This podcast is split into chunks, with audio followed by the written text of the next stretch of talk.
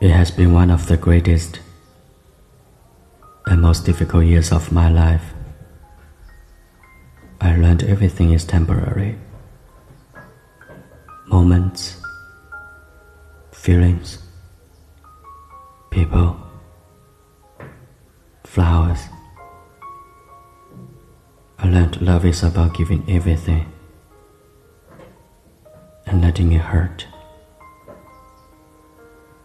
Learned vulnerability is always the right choice because it is easy to be cold in the world that makes it so very difficult to remain soft. I learned all things comes into life and death,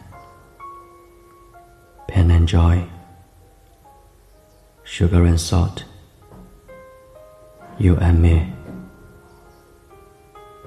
It is the balance of the universe.